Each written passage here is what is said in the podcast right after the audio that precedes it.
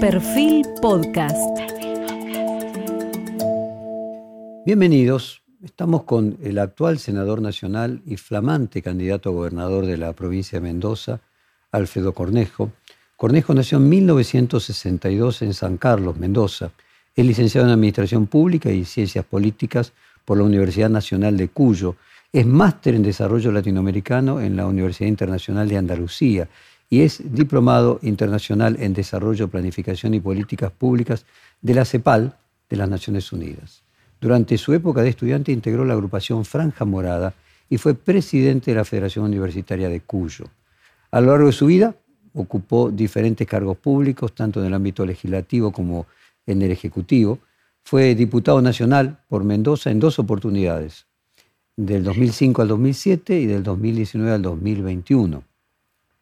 Previamente había sido intendente de Godoy Cruz durante dos periodos, 2007 y 2015. Luego fue gobernador de la provincia de Mendoza entre 2015 y 2019 y además desempeñó diversos cargos de gestión en su provincia, secretario de gobierno de Godoy Cruz, ministro de gobierno, ministro de Justicia y Seguridad de la Gobernación, en su momento el gobernador Julio Cobos. En el ámbito partidario se había afiliado a la Unión Cívica Radical en 1983 fue presidente del Comité Provincial de Mendoza desde el 2011 al 2013 y en el 2017 fue elegido presidente del Comité Nacional y reelecto en el 2019 para un segundo periodo. Ha sido reconocido también con el Premio CONEX y ha obtenido las eh, condecoraciones tanto de Brasil, la Orden de Río Blanco, como la de O'Higgins de Chile, como la homónima de Perú. Vamos a comenzar este reportaje hablando de Mendoza, pero luego vamos a continuar con el radicalismo en su conjunto, conjuntos por el cambio en, total. Y también vamos a analizar un poco las elecciones a nivel de la competencia con el Frente de Todos, ahora eh, Unión por la Patria. Primero, bueno, felicitarlo por el, por el triunfo, Alfredo, pero ¿esperaba un porcentaje de diferencia mayor con sus rivales? No, no. Eh, la verdad que el Frente Cambia Mendoza obtuvo el 43% de los votos eh, en, forma directa, 46, 47 de los votos válidos, donde se deflactan eh, nulos y blancos, ¿no? Es, un, es el porcentaje similar que sacó Cambia Mendoza en el 2019 eh, y en las PASO del 2021 también a senador, ¿no? Este, este así que es un porcentaje eh, que, tiene nuestra marca, ¿no? El Frente Cambia Mendoza, que integran el radicalismo mendocino, obviamente, y también este, el PRO y, determinados partidos, algunos locales y el resto integrantes de Juntos por el Cambio, ¿no? Y de dentro de Cambia Mendoza, la buena performance de Luis Petri lo sorprendió, Bueno, la verdad que fue una buena performance la de Luis Petri. Eh, eh, ha trabajado siempre en nuestro equipo, ha sido diputado nacional ocho años, eh, por Cambia Mendoza también, siempre ha sido electo en ese mismo marco, ¿no? En el 2017, cuando yo era gobernador, él fue nuestro candidato a diputado nacional en segundo término y entró. y, y también fue por Cambia Mendoza. Su porcentaje es un porcentaje importante. Eh, sacó más de lo esperado, así que fue una sorpresa. Eh, entiendo que fue una sorpresa positiva, ¿no? Este, entendemos que se redistribuyeron los votos al interior del frente. Pero cuando en el 2019 también hubo competencia de tres candidatos a gobernadores, terminó ganando Rodolfo Suárez esa paso, y, también sacamos el mismo porcentaje, ¿no? después con posterioridad, Rodolfo Suárez quedó como candidato en la general y obtuvo casi el 50% de los votos, ¿no? Así que nos parece positivo ese, desempeño y Luis ayudó, ayudó y contribuyó bastante, ¿no? Y fuera de Cambia Mendoza, dado que el peronismo quedó con solo 16% de los votos y la izquierda y los verdes cada uno con 4%, los votos de Omar de Marchi, de alrededor de 20%, ¿salieron de quién? Creo que mm, si uno lo compara con el 2019 o lo compara con el 2021, las últimas elecciones que han habido, eh, esos, esos votos sin duda alguna, sin duda alguna, eh, se redistribuyeron entre la oposición. Es obvio que eran votos que provenían del kirchnerismo. Eh, por las elecciones del 2021 queda claro que fue así. Por las elecciones del 2019 también queda claro que fue así. En el 2019 habían terceras fuerzas muy fuertes también. Hoy ha quedado despolarizada la elección en Mendoza, ¿no? Es decir, ha quedado el Frente Cambia Mendoza con una diferencia y la oposición dividida por lo menos en cuatro partes, ¿no? El FIT, el Partido Verde, la Unión Mendocina y el peronismo mendocino, ¿no? Este, así que eh, pero hay una redistribución de los votos de la oposición, claramente. ¿no?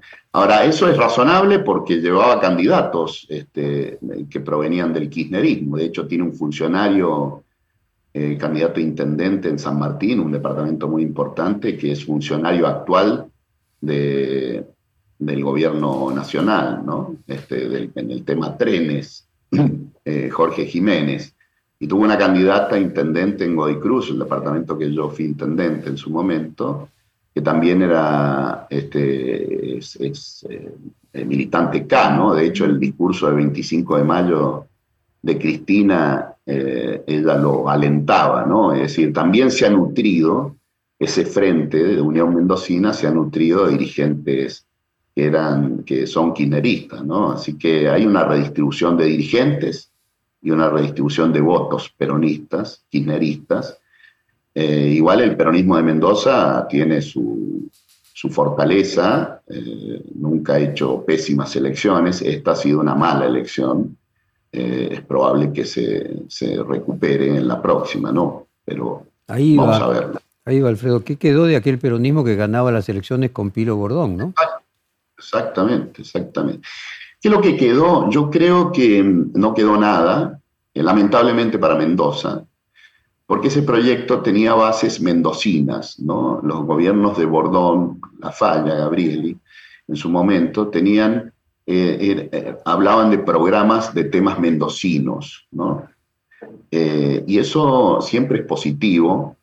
En cambio, a partir de allí, fueron colgados de alguna forma en boletas sábanas de los programas nacionales. Se cae el gobierno nacional, como está implosionando el gobierno nacional, y ahí lo que se ve es un, es un, peronismo eh, muy, muy flaco en apoyos, ¿no? muy, muy débil en apoyos, porque dependen todo de la nación. ¿eh?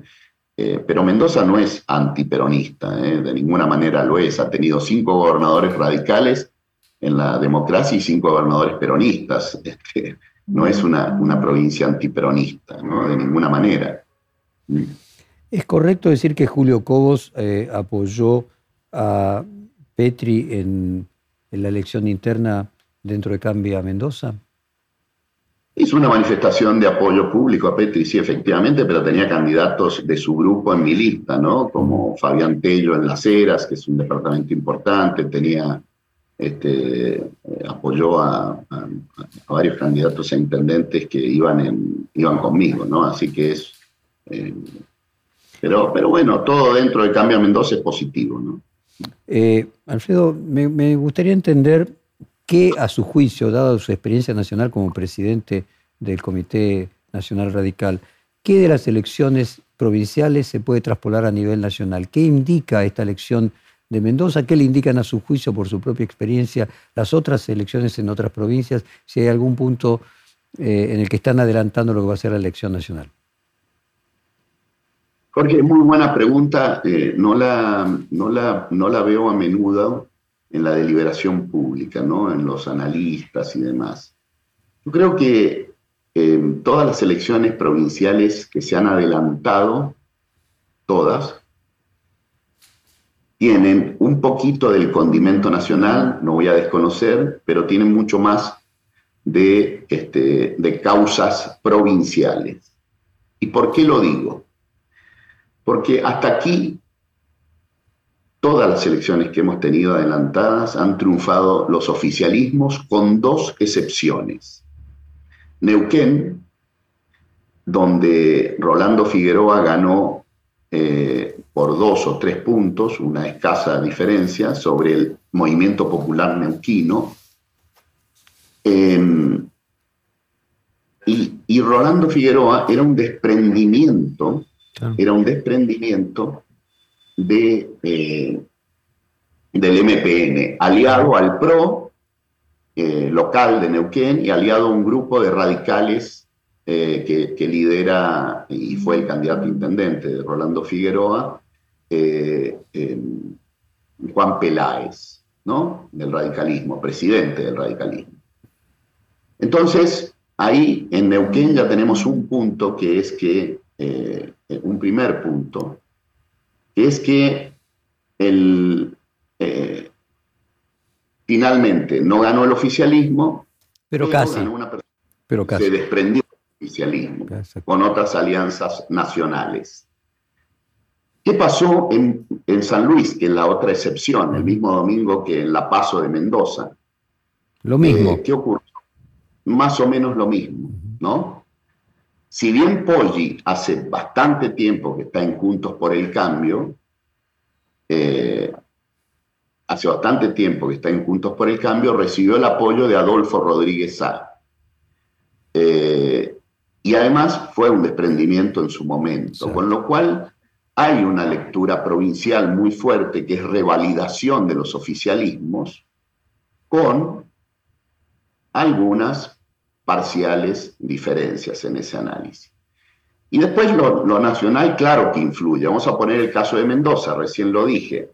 La mala performance del peronismo mendocino, yo se la atribuyo más al, gobierno nacional que, al, este, eh, que a la dirigencia peronista local, ¿no? Es decir, este, y ahí implosionó el peronismo mendocino se empezó a ir a otras listas, como la Unión Mendocina, eh, se fueron algunos dirigentes, como expliqué recién, este, porque ven la mala performance del gobierno nacional. Entonces decir que la performance nacional no tiene nada que ver no sería justo, pero decir que la, performance nacional tiene explicaciones de las elecciones este, provinciales tampoco sería justo y equilibrado, ¿no? Me parece, ¿no? Ahora, el hecho de que todos los oficialismos ganen, y como usted bien marcó, el caso de San Luis y el caso de, Neuquén, finalmente es el oficialismo, es lo que llamaría mi ley la casta, lo que está indicando es que pareciera que el conflicto de la sociedad con los políticos no es tal. Bueno, es que yo creo que hay un, en el metro cuadrado de los ciudadanos hay una gran angustia, hay una gran decepción, eso tiene su expresión sociológica, ¿no? Eh, su formato de, social, digamos, colectivo. Eh, pero en general, buena parte de los argentinos miran estos procesos con esperanza, no, no con tanta decepción. Eh, eso no quiere decir que sean una amplia mayoría, pero son todavía mayorías, ¿no? Todavía son. ahora, tampoco es válido decir eh, que están, si lo preguntáramos en una encuesta, dirían, estamos eh, descontentos con todos los políticos. Eso saldría 90%. Pero cuando preguntemos por políticos en particular, vamos a ver que en muchas provincias hay varios políticos que todavía tienen buena imagen, ¿no? Bueno, ahí va, ahí va, ahí va. O sea, evidentemente las encuestas... No, decía... que esa lectura mm. puede ser muy superficial, explicativa, un lugar común al que se cae habitualmente, pero después resulta que no se verifica en la práctica concreta. Eso no quiere decir que la ciudadanía esté amando a los políticos, no, todo lo contrario, diría yo. Pero algunos políticos los selecciona y los descarta, eh, los seleccionan. No pasa lo mismo a nivel nacional, Jorge.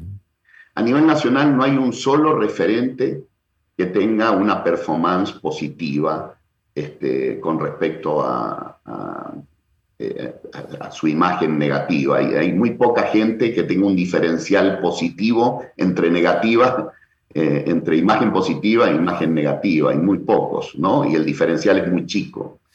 Este, ¿Por qué? Porque a nivel nacional está la responsabilidad de este desmanejo y este desorden macroeconómico, y ahí sí este, yo creo que se viene un cambio de época y un cambio de signo político, porque ahí sí el gobierno del Frente de Todos, Unión por la Patria ahora, no puede sostener eh, el gobierno con esta performance económica, no la puede sostener, no la puede sostener. Pero la pregunta, Alfredo, para concluir el tema provincial y pasar al nacional, eh, es eh, que al mismo tiempo de que no se corrobora que ese que se vayan todos en las elecciones provinciales, se ve una maciza preferencia por la continuidad y no por el cambio, y mucho menos porque se vayan todos. Al mismo tiempo, los candidatos de la Libertad Avanza y de Javier Milero tienen mucho menos votos de los que era esperado. Inclusive en el caso de Tucumán, eh, la tercera parte de los votos que había obtenido ese mismo candidato antes de estar apoyado por Javier Milei. El caso de Guía en Neuquén, ¿no? Guía en Neuquén en el año 2021 fue de candidato a, senado, a diputado eh, y sacó 14 puntos, ¿no? Y estaba con, con, Carrió en, la coalición cívica que iba afuera de Cambia Neuquén, ¿no? Iba afuera de Juntos por el Cambio, Cambia Neuquén. Sacó el 14%, después a gobernador Eguía, apoyado por ley sacó el 9% en la elección de Neuquén de gobernador ahora, ¿no? Ahí tiene ejemplo, este, claro ese, ejemplo también aplica, igual que el de Tucumán, ¿no? Bueno, Tucumán fue una performance mucho más baja todavía, ¿no? Y usted personalmente, y pasemos a, lo nacional, ¿qué cree que va a pasar con mi ley a nivel nacional y con los libertarios? Yo creo que en el 2019 eh, pasaron cosas en la PASO y en la general que hay que tomar en cuenta, cómo, cómo opera la ciudadanía en, en contexto de PASO. El voto de paso es un voto mucho más liviano que el voto de la general, es decir, se vota con mucha mayor soltura en la paso en la general. En la general, los ciudadanos, y más en los ejecutivos, no en los legislativos, ponen mucha atención en manos de quién va a poner su patrimonio y su libertad, ¿no? Este, lo mira con mayor detenimiento. En el 2019, eh, eh, la performance, la diferencia del Frente de Todos con respecto a Juntos por el Cambio fue atroz, una diferencia brutal. No sé si recuerdan, recuerda perfectamente Jorge. Eh, esa, esa diferencia hacía prever que ya sin lugar a dudas se terminaba esa elección en la primera vuelta y por diferencias sustantivas, ¿no? Finalmente, si bien se terminó en la primera vuelta, en octubre, eh, Juntos por el Cambio tuvo una gran levantada con el mismo candidato que era el presidente Macri, eh, y tuvo una gran levantada. Bueno, la mística se lo atribuye a las plazas del sí y demás. Yo, francamente, se lo atribuyo a que buena parte de los argentinos se asustaron eh, y vinieron a votar algunos que no habían votado y otros que habían votado terceras fuerzas o habían votado otras cosas y terminaron eh, aumentando el, el, porcentaje de Juntos por el Cambio y de Macri. Y se hizo una elección del 40%, que era una muy buena elección comparada con la que había sido las pasos. Entonces, me parece que ojo que eh, en esta elección también puede pasar lo mismo. El voto de la PASO es un voto, suel, es un voto suave, que se, se, vota con mucha tranquilidad. Eh, y luego en la general este, se va eh, a apostar a, a, lo que dé mayor certidumbre para adelante. Y ahí creo que Juntos por el Cambio está mejor posicionado que Avanza Libertad y creo que está mejor posicionado que el Frente de Todos o Unión por la Patria. A ver si comparte esta tesis. No solamente las PASO no son absolutamente predictorias de la primera vuelta, sino que las encuestas tampoco son predictorias de las PASO. Sí, la comparto, sí, sí, sí, sí, eh, categóricamente, sí. lo están demostrando las elecciones provinciales, ¿no? Este, los están eh, eh, demostrando en qué punto no que estén tan lejos de las encuestas de lo que salen las elecciones provinciales, porque están bastante acertadas. Bueno, el caso de Miley sí, en el caso de Miley le están errando en todas las provincias. exacto, en el caso de Miley sí, se está un poco ratificando esto que eh, manifestaba yo, yo recién. ¿no? Bueno, déjeme pasar ahora, como le decía, a lo nacional. Patricia Bullrich fue a Mendoza a festejar su triunfo. Había un enviado de Horacio Rodríguez Larreta, pero Patricia Bullrich estaba allí en persona. Siempre se habló, ella lo decía inclusive eh, con los periodistas, de que el candidato ideal a vicepresidente de su fórmula era usted mismo y todo el tiempo se habla del actual gobernador de, Mendoza, de Suárez, como posible candidato a vice de Bullrich. Déjeme tener su visión actual de la interna de, del Juntos por el Cambio y en el caso específico del PRO, cómo ve a Patricia Bullrich, a Horacio Rodríguez Larreta y cómo se imagina que va a terminar esto el 13 de agosto. Bueno, a ver, todavía se manifiestan eh, eh, candidaturas del, del radicalismo que no se han terminado de, confirmar, pero que bueno, que están ahí, ¿no? Este, por lo menos en la información pública. Eh, pero todos sabemos que los candidatos más fuertes son Horacio Rodríguez Larreta y Patricia Bullrich, al menos por lo que arrojan las encuestas en líneas generales, ¿no? Este,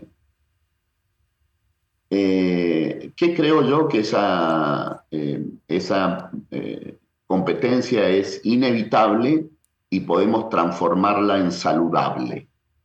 En el 2021 fue saludable la competencia que promovimos el PRO y el radicalismo en todas las provincias. En 17 provincias fuimos a paso en 16 fuimos, mezclados radicales con PRO y PRO con radicales, en algunas con cuatro listas en algunas provincias, con tres en otras, caso de Tucumán, de Córdoba, de Santa Fe, eh, el caso de La Pampa, el caso de, eh, bueno, muchísimas eh, provincias. En, en, esas 16 que competimos, radicales con PRO, mezclado con PRO con radicales, eh, en esas 16 que competimos sacamos más votos en la general que en la sumatoria de las pasos. Es decir, que esa paso, esa interna, terminó resultando virtuosa.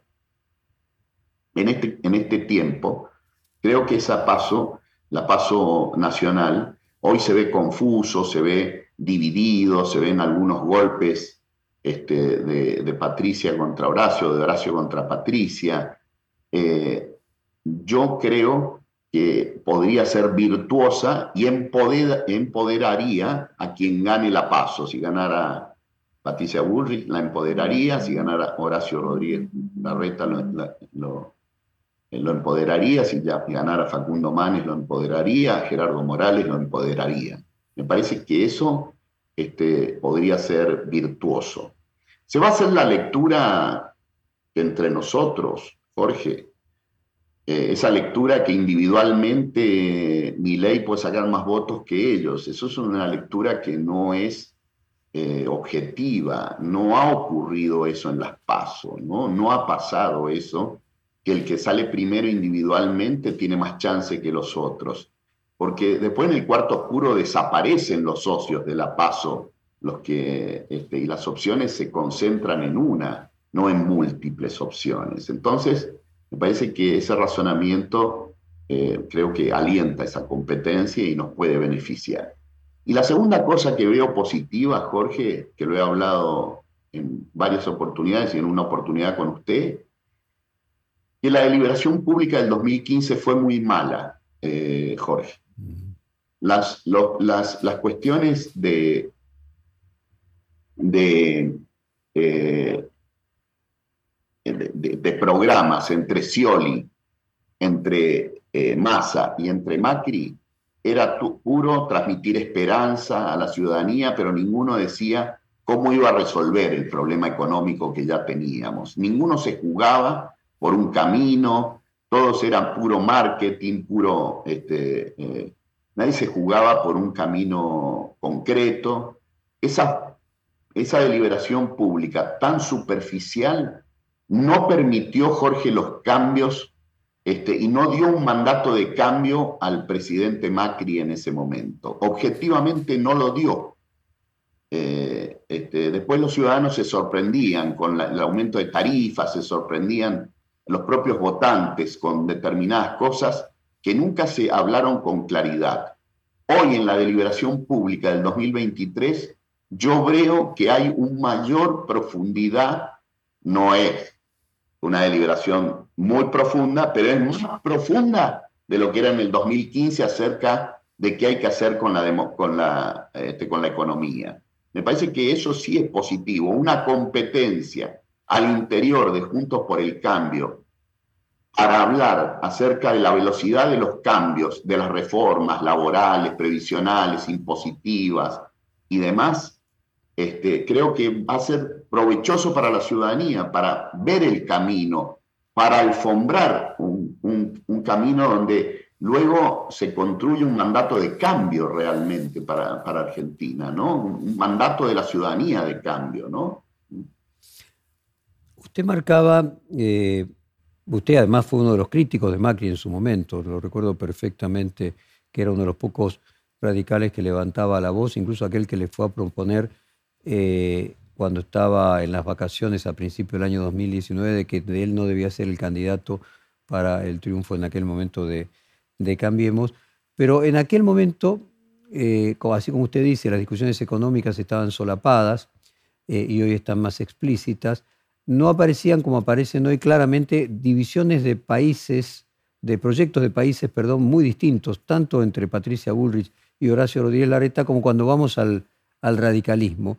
Y me gustaría comenzar por, por el radicalismo. Hay dos radicalismos, usted habrá escuchado muchas veces esto de los radicales Malbec, en que lo colocan a usted como primos interpares, que serían eh, radicales eh, menos progresistas. Incluso hasta se dice que Gerardo Morales había apoyado su contendiente en las elecciones internas de Mendoza. Hay dos radicalismos eh, que redite de alguna manera aquellas discusiones entre Alfonsín y, y Balbín. Lo veo sonreír ahí.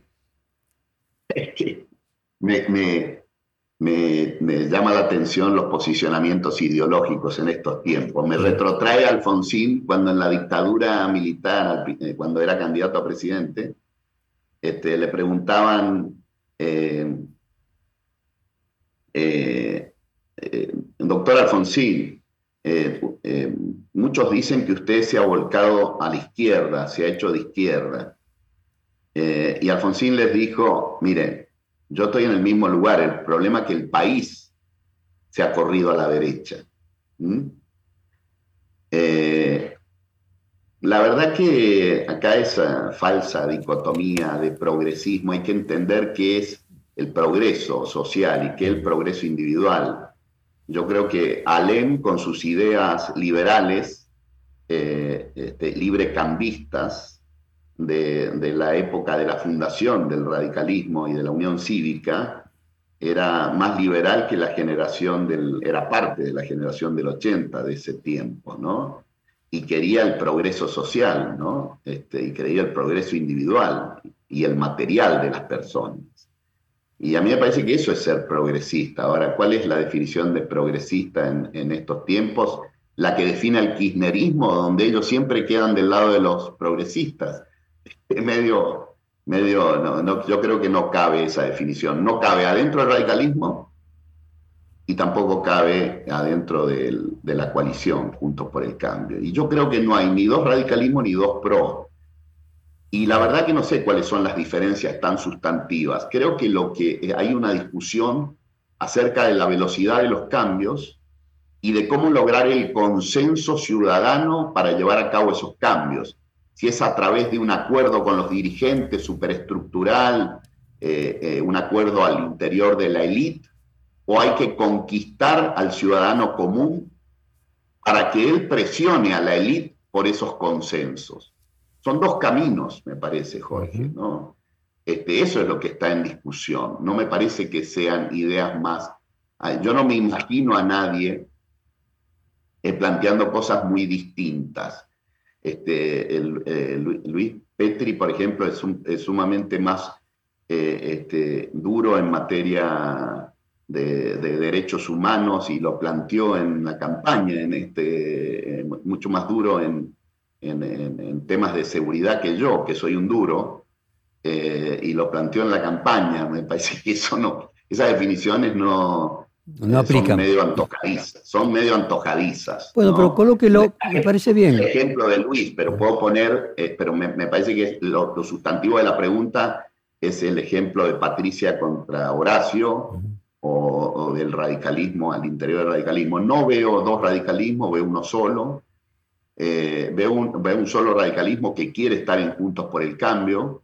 Yo me acuerdo en el 2019, en la convención de Parque Norte, había un grupo de radicales que querían salirse de, de, Cambiemos y de Juntos por el Cambio, el que lideraba Ricardito Alfonsín. Eh, este, y se votó en esa convención. En la convención de Parque Norte del lunes de esta semana, se votó por unanimidad mantenerse en Juntos por el Cambio.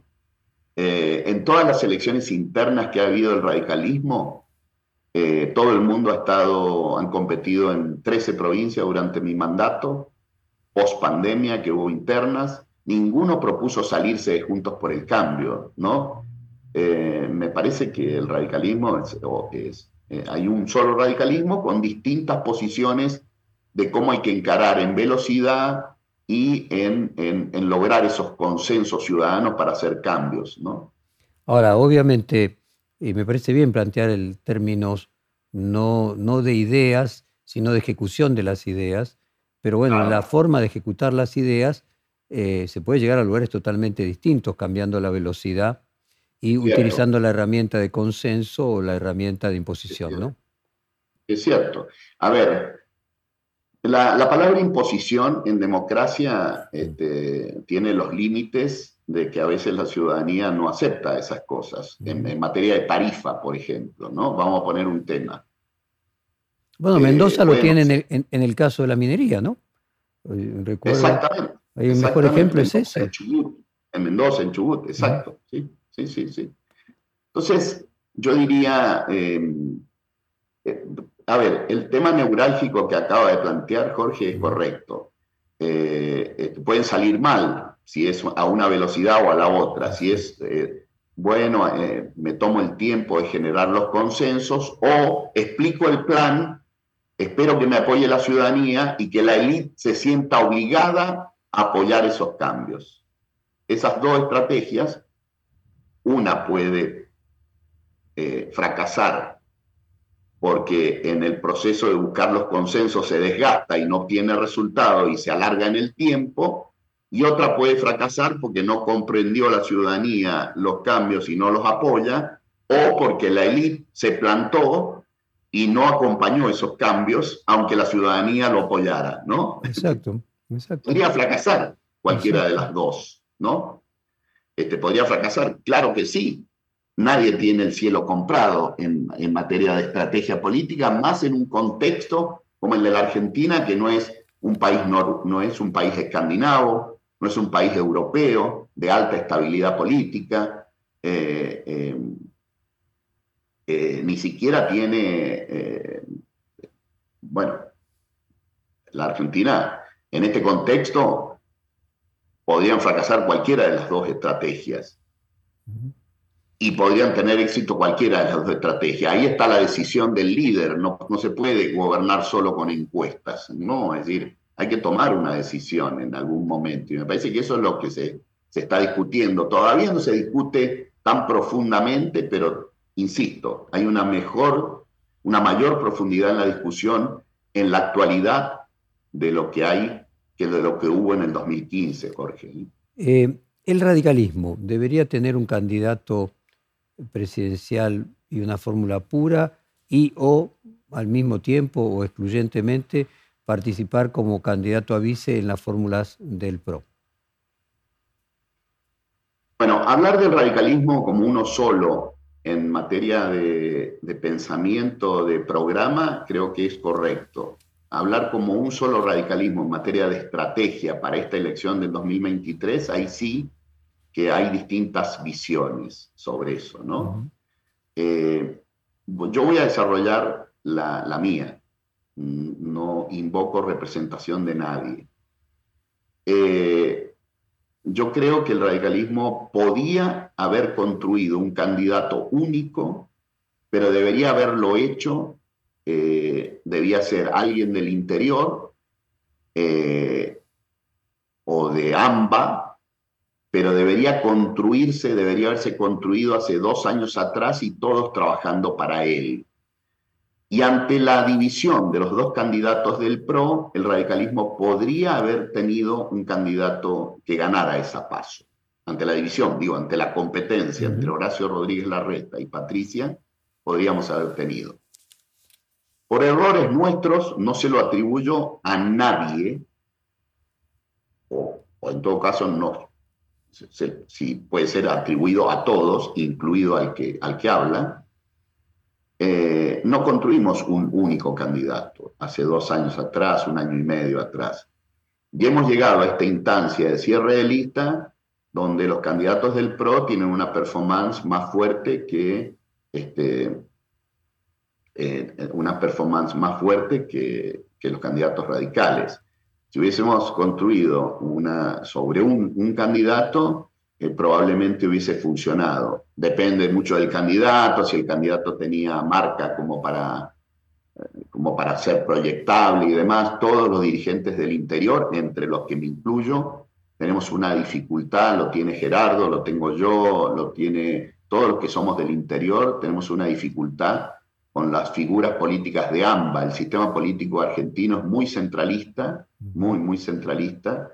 El sistema audiovisual de comunicacional es muy de AMBA, eh, este, y eso dificulta la performance de los dirigentes del interior, ¿no? Los dificulta a, niveles eh, bastante insalvables, ¿no? Es así, es así, es así, es parte de la tecnología que ha hecho que los medios terminen siendo nacionales.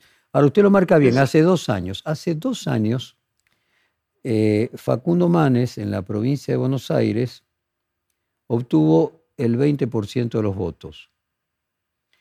Como la provincia de Buenos Aires representa 40% del padrón, era 8% solo la provincia de Buenos Aires de lo nacional. Si los candidatos, eh, si Juntos por el Cambio está alrededor de 35% en intención de voto en su conjunto, y hay dos candidatos que dividen eh, al PRO, uno podría suponer de que cada uno va a conseguir entre 12 y 15% de los votos. O sea, un radical con entre 12 y 15% de los votos podría haber ganado. Si Facundo Manes tenía 8, solo en la provincia de Buenos Aires conseguir 5 en el resto del país no parece imposible. ¿Qué pasó? Eh, ¿Por qué no se aprovechó esa oportunidad eh, que en el 2021 parecía estar allí? No tengo una respuesta personal, sí creo que nunca se apostó a tener un, único candidato, ¿no? Eso, tengo la misma explicación de recién. Ahora usted lo focaliza en Facundo, pero yo también pregunto, ¿podríamos, podríamos haberla, haber construido la candidatura de Martín Lustó a presidente, que también es de AMBA, podríamos haber construido la mía, que yo humildemente podría haber hecho un aporte, ex gobernador, presidente del partido. Eh, bueno, podrían haber todos apoyado a. Ahora, fíjese esto. Eh, Valdés, al, gobernador de Corrientes, podríamos todos haber apoyado a Gerardo Morales, el gobernador de Jujuy. ¿Por qué le pongo.? una buena en Jujuy y no, y no se dio, no se dio, objetivamente no se dio. No, le pongo el ejemplo de Manes simplemente porque los números demuestran que ahí ya solo había, ya solo había 8% era cuestión de conseguir 5% más, con el apoyo del radicalismo en el resto del país se conseguía y le podían haber ganado, para ver si hay algo, esa frase que usted habrá escuchado tantas veces, de que para los radicales es más importante la interna que la, que la nacional. Si hay un problema intrínseco en esa falta de cohesión del radicalismo. Un poco, puede, puede influir eso, pero a mí me parece que cada elección es una elección, ¿no? Nadie supone que porque Facundo en, en ese momento determinado sacó el equivalente al 8%, podía incrementarlo al 15%, ¿no? Eso, eso es, una, es una ecuación matemática eh, que la sociología no acepta fácilmente, ¿no? O sea, habría que... Es, eh, es sí, una legislativa es distinto a una presidencial, no cabe ninguna duda. Eso es lo que iba a decir. Y además las opciones que se dieron, porque él compitió contra personas que no eran muy conocidas en Buenos Aires, ¿no? Ahí se, se injertó la candidatura de, Dante de Santilli. claro. Eh, con lo cual habría que ver si, si eso es así, porque la, gente también opta ¿no? en materia política. No digo que como en un supermercado elige entre, eh, un, entre un, no sé, unos fideos, una marca de fideos y otra, pero más o menos es la oferta que le hace el sistema político, ¿no? No es que elige, opta entre lo que le ofrecen, ¿no? Bueno, imaginemos que gana Juntos por el Cambio, que el nuevo presidente es de Juntos por el Cambio. ¿Cómo imagina usted que debería integrarse una coalición de gobierno y no una coalición electoral, habiéndose usted tan crítico durante el gobierno de Macri en la falta de importancia que tenía el radicalismo en la toma de decisiones del Poder Ejecutivo? Eh, y esto se engancha con si el candidato a vice de las dos fórmulas del PRO tendría que ser radical. Yo creo que cualquiera sea el presidente, el radicalismo tiene que tener ministros eh, propuestos por el, por el radicalismo eh, en un menú de opciones y que el presidente o la presidenta elija en ese menú de opciones, ¿no? Eh, así se conforman las coaliciones europeas, las latinoamericanas, etcétera, ¿no? Este, un menú de opciones, no imponerle un ministro a un presidente o a una presidenta, pero sí este, ofrecerle un menú de opciones. Me parece que esa sería la forma de trabajar una coalición, ¿no? Y, me parece que estamos en condiciones de que eso, de que eso ocurra, ¿no? Y vuelvo con la pregunta, ¿debería ir candidatos radicales en las fórmulas como vicepresidente de las dos del PRO? Sí, yo creo que sí. Yo creo que sería legítimo este, el radicalismo bien representado en las fórmulas, ¿no? Este, como si el radicalismo, como si algún radical quiere participar, quiere competir también y, quiere competir como compitió Ernesto Sanz en la elección del 2015, tampoco está mal, ¿no? Es decir, eso se puede dar, ¿no? que entrar en otro tema muy interesante de la política, que es la relación de las generaciones, los maestros y los discípulos. Eh, yo mencionaba recién de que bueno, Julio Cobos había apoyado a quien competía con usted y usted había sido ministro eh, muy exitoso, ministro de Julio Cobo, que le permitió luego usted ser gobernador. Eh, y nos encontramos que Carrió acaba de decir que un lado oscuro del presidente Macri, que desea la derrota de Juntos por el Cambio y un problema de orden, podríamos decir, psicológico, especialmente con Horacio Rodríguez Larreta. Usted, con su propia experiencia, ¿cómo ve el problema de los expresidentes recuerda aquella definición de Adolfo Suárez de que eran jarrones chinos, cosas que se presuponían importantes pero nadie sabía dónde ponerlas. es buena frase esa, ¿no? la, la usa Felipe González, habitualmente se le atribuye a mucha gente, ¿no? Yo creo que no estamos para generar esas, esas, esas polémicas, que no son, no son útiles. Eh, Los dichos de Carrió, dice usted. ¿Eh? Los dichos de Carrió, dice usted. Sí, sí, sí. Mm. Yo creo que esa polémica no, no sirve a nadie. Yo he sido crítico de algunas cosas del gobierno del presidente Macri. Ahora, si estamos en una coalición, eh, tenemos que cuidar nuestros dirigentes. Eso no quiere decir eh,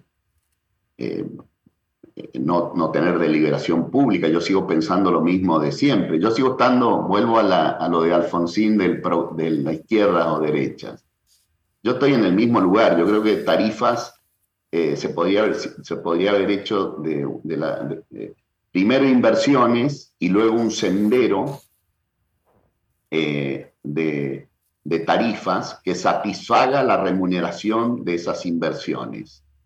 Eh, y que contemplara la vulnerabilidad política, es decir, que contemplara la solvencia eh, eh, política, ¿no? la sostenibilidad política. Sigo pensando que si vos tenés muchos meses de recesión económica como tuvimos 2018, 2019, es difícil ganar una elección. Sigo pensando las mismas cosas que dije en público, porque las dije antes en privado con el presidente Macri. Ahora, estar lacerándose sobre eso todo el tiempo, entonces no estemos en la misma coalición, ¿no? Es decir, se, entiende el, eh, si no, no estemos asociados. Estamos revisando este, tema, si yo estuviese eh, eh, confrontando ahí. Las declaraciones así, como un lado oscuro, los lados oscuros son este, denotan cosas negativas. Este, es, muy fuerte eso y, no, no veo en qué contribuye hoy para dar certidumbre, qué es lo que necesitamos darle a la ciudadanía. Y por otra parte, eh, Mauricio Macri no es candidato hoy día, ¿no? Entonces, ¿por qué hacer eso? No, no entiendo, ¿no? ¿En qué contribuye, ¿no? Bueno, le voy a proponer, llevamos 45 minutos, le voy a proponer un corte de una tanda comercial muy cortita y quiero dejarle planteado la misma pregunta respecto de Cristina Kirchner en la oposición y si no tenemos un problema en las dos coaliciones respecto de la presencia del pasado en el futuro. Sí. Em, a ver, creo que sí, que el, el, pasado influye sobre las coaliciones, sobre la formación política, e influye sobre mi ley también el pasado, ¿no? Este, sobre Avanza Libertad. ¿En qué sentido influye? Porque el pasado es que llevamos dos décadas de, fracasos, este, ¿no? de eh, dos décadas, digamos bastante más, si, si, si estiramos la historia, pero lo concreto es que prácticamente tenemos el mismo Producto Bruto Interno de hace una década y media, ¿no? Entonces, eso para distribuir por más habitantes, ¿no?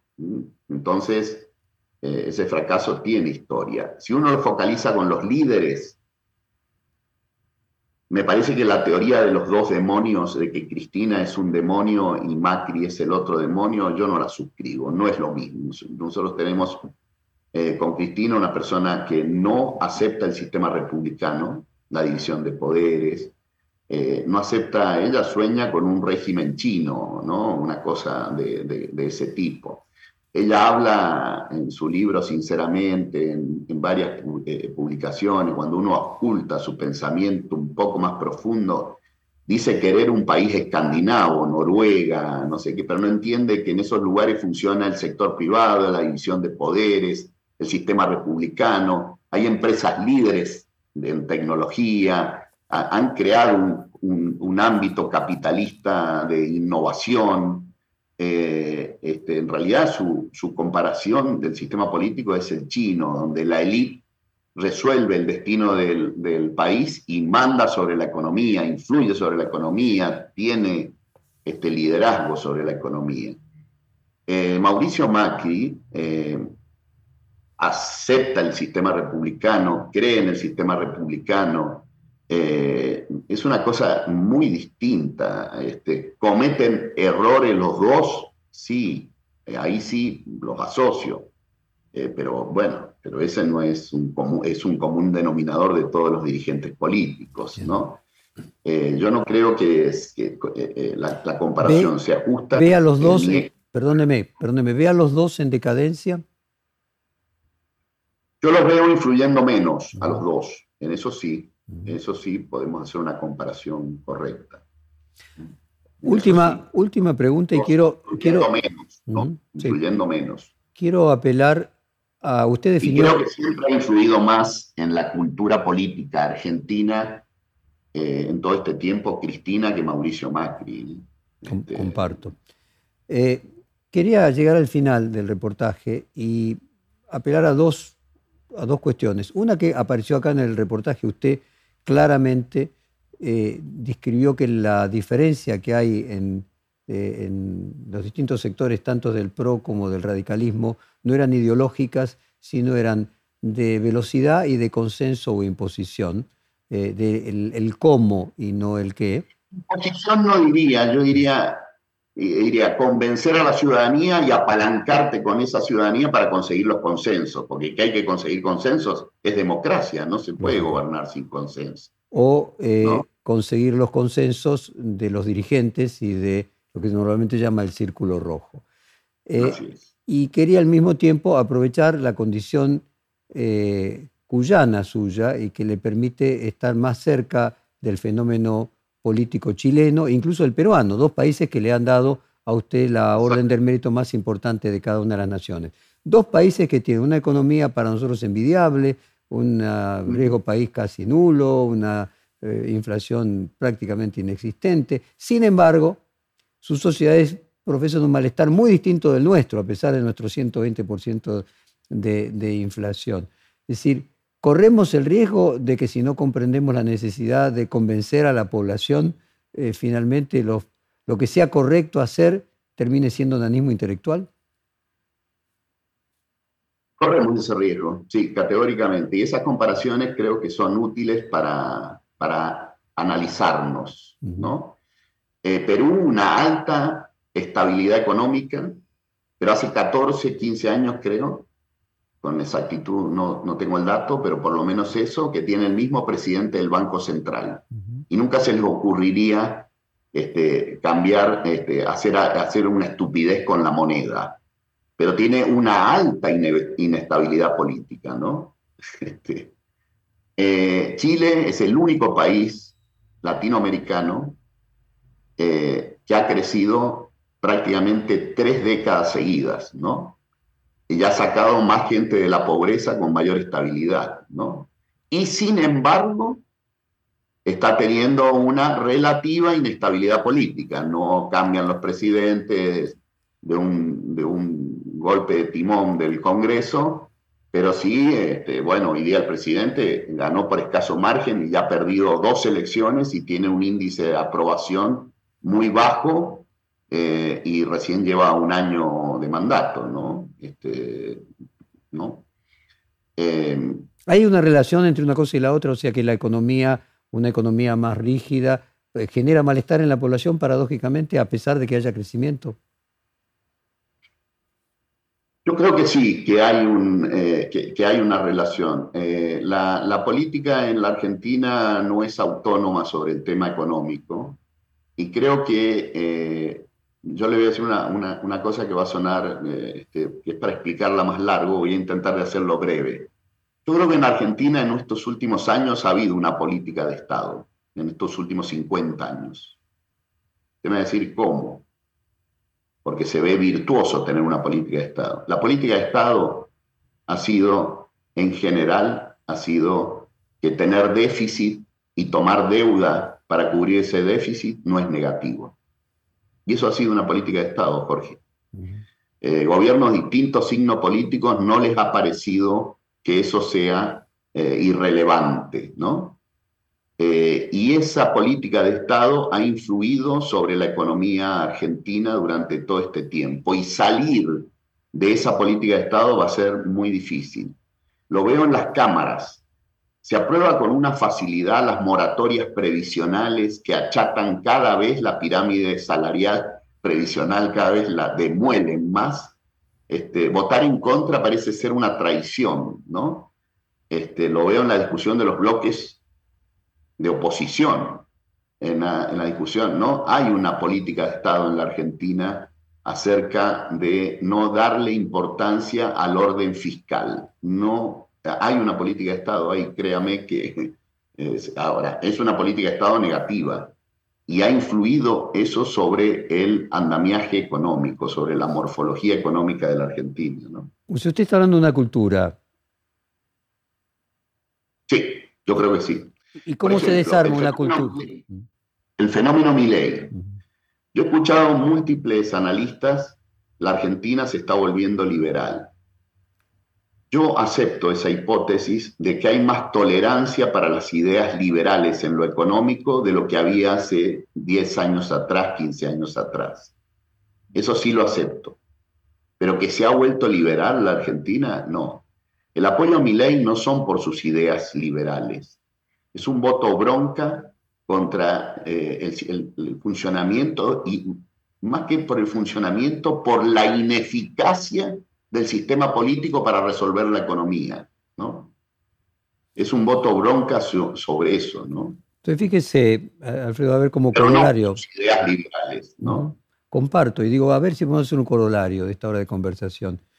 Pareciera ser... Mm. Varios radicales y varios del PRO somos más liberales este, que, que, esas expresiones, en el sentido estricto de la palabra. Y yo con orgullo mm. este, eh, Creo que el, pensamiento eh, liberal del, radicalismo eh, es el que más me enorgullece, todo lo que ha contribuido al, sistema republicano argentino.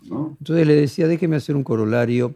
Lo que vemos es que hay una cultura, más que una ideología, que trasciende a los partidos políticos, eh, que puede encontrar a lo mejor algún correlato en algo que tiene más que ver que, con la economía, con el deber y el hedonismo, eh, con los hábitos y no con, no con la ideología. Y por el otro lado, que em, va a haber una resistencia a la modificación de la cultura. La cultura lleva un tiempo modificarse, no una cultura no se cambia de un día para el otro. ¿Cuál a su juicio entonces es la mejor terapia eh, respecto de la velocidad y respecto de la búsqueda de la forma de encontrar consensos para reformar un proceso tan profundo como el cultural y que no fracase simplemente porque no pudo llevarse adelante? Yo creo que, eh, eh, primero, que nadie aspire a hacer un cambio cultural en la Argentina de un, de un momento para otro. Incluso si aspira a eso eh, y quiere hacerlo desde el Estado, desde el poder político solamente, es un pensamiento autoritario. Quiere imponer una forma de pensar, ¿no? ¿Mm? con lo cual, yo no escribo a eso. Yo sí creo que ese cambio cultural se va a dar en décadas, eh, pero si el sistema político no es eficaz para administrar la economía, ese cambio cultural no se va a producir. la primera impresión, la primera impresión eh, que va a tener un ciudadano es alrededor de la eficacia. Si acá hay un plan de estabilidad y se baja la inflación a términos normales, de 5 puntos, 6 puntos anuales, eh, va a empezar a creer en su sistema político, la mayoría de los ciudadanos. Y si a partir de allí empieza a crecer el salario real, este, va a creer en, su sistema político. Y eso va a empoderar a esos dirigentes de ese momento, ¿no? Y los va a empoderar y ahí sí se pueden ir logrando cambios culturales. A partir de eso los cambios culturales se van a ir dando. Bueno, esta es la fórmula, más sector privado, Estado, pero Estado inteligente, no Estado grande por grande solamente. Bueno, ahí se va a generar una cultura eh, este, distinta, ¿no? Pero me parece que hay que poner foco en la eficacia eh, del sistema político para ordenar la economía. Para tener legitimidad. Alfredo Cornejo, un placer grande. Cada vez que este es el tercer reportaje largo que yo le hago y siempre le digo lo mismo, se nota su formación académica y su preparación. Fue un placer conversar con usted. Muchas gracias. Perfil Podcast.